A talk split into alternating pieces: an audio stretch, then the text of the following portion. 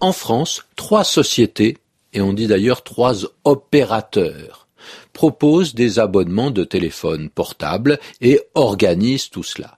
Alors il y a une quatrième société qui aimerait bien s'installer. Seulement, est-ce qu'on va lui en donner l'autorisation? De toute façon, les trois premières sociétés se livrent déjà à une guerre sans merci.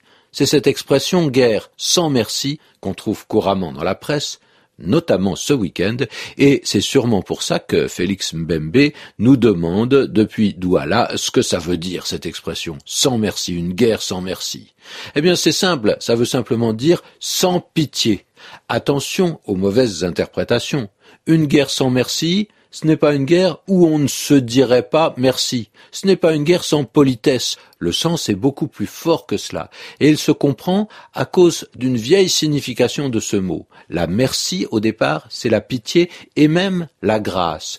Demander merci, ça voulait dire, surtout au Moyen Âge, demander grâce. On se trouve dans une situation de combat et on voit qu'on a perdu. On ne peut plus lutter. Alors, on reconnaît sa faiblesse et sa défaite, et on supplie d'être épargné. On demande merci. Donc, une lutte sans merci, c'est celle où le vainqueur tire toutes les conséquences de sa victoire et où on ne fait jamais aucun cadeau à son adversaire.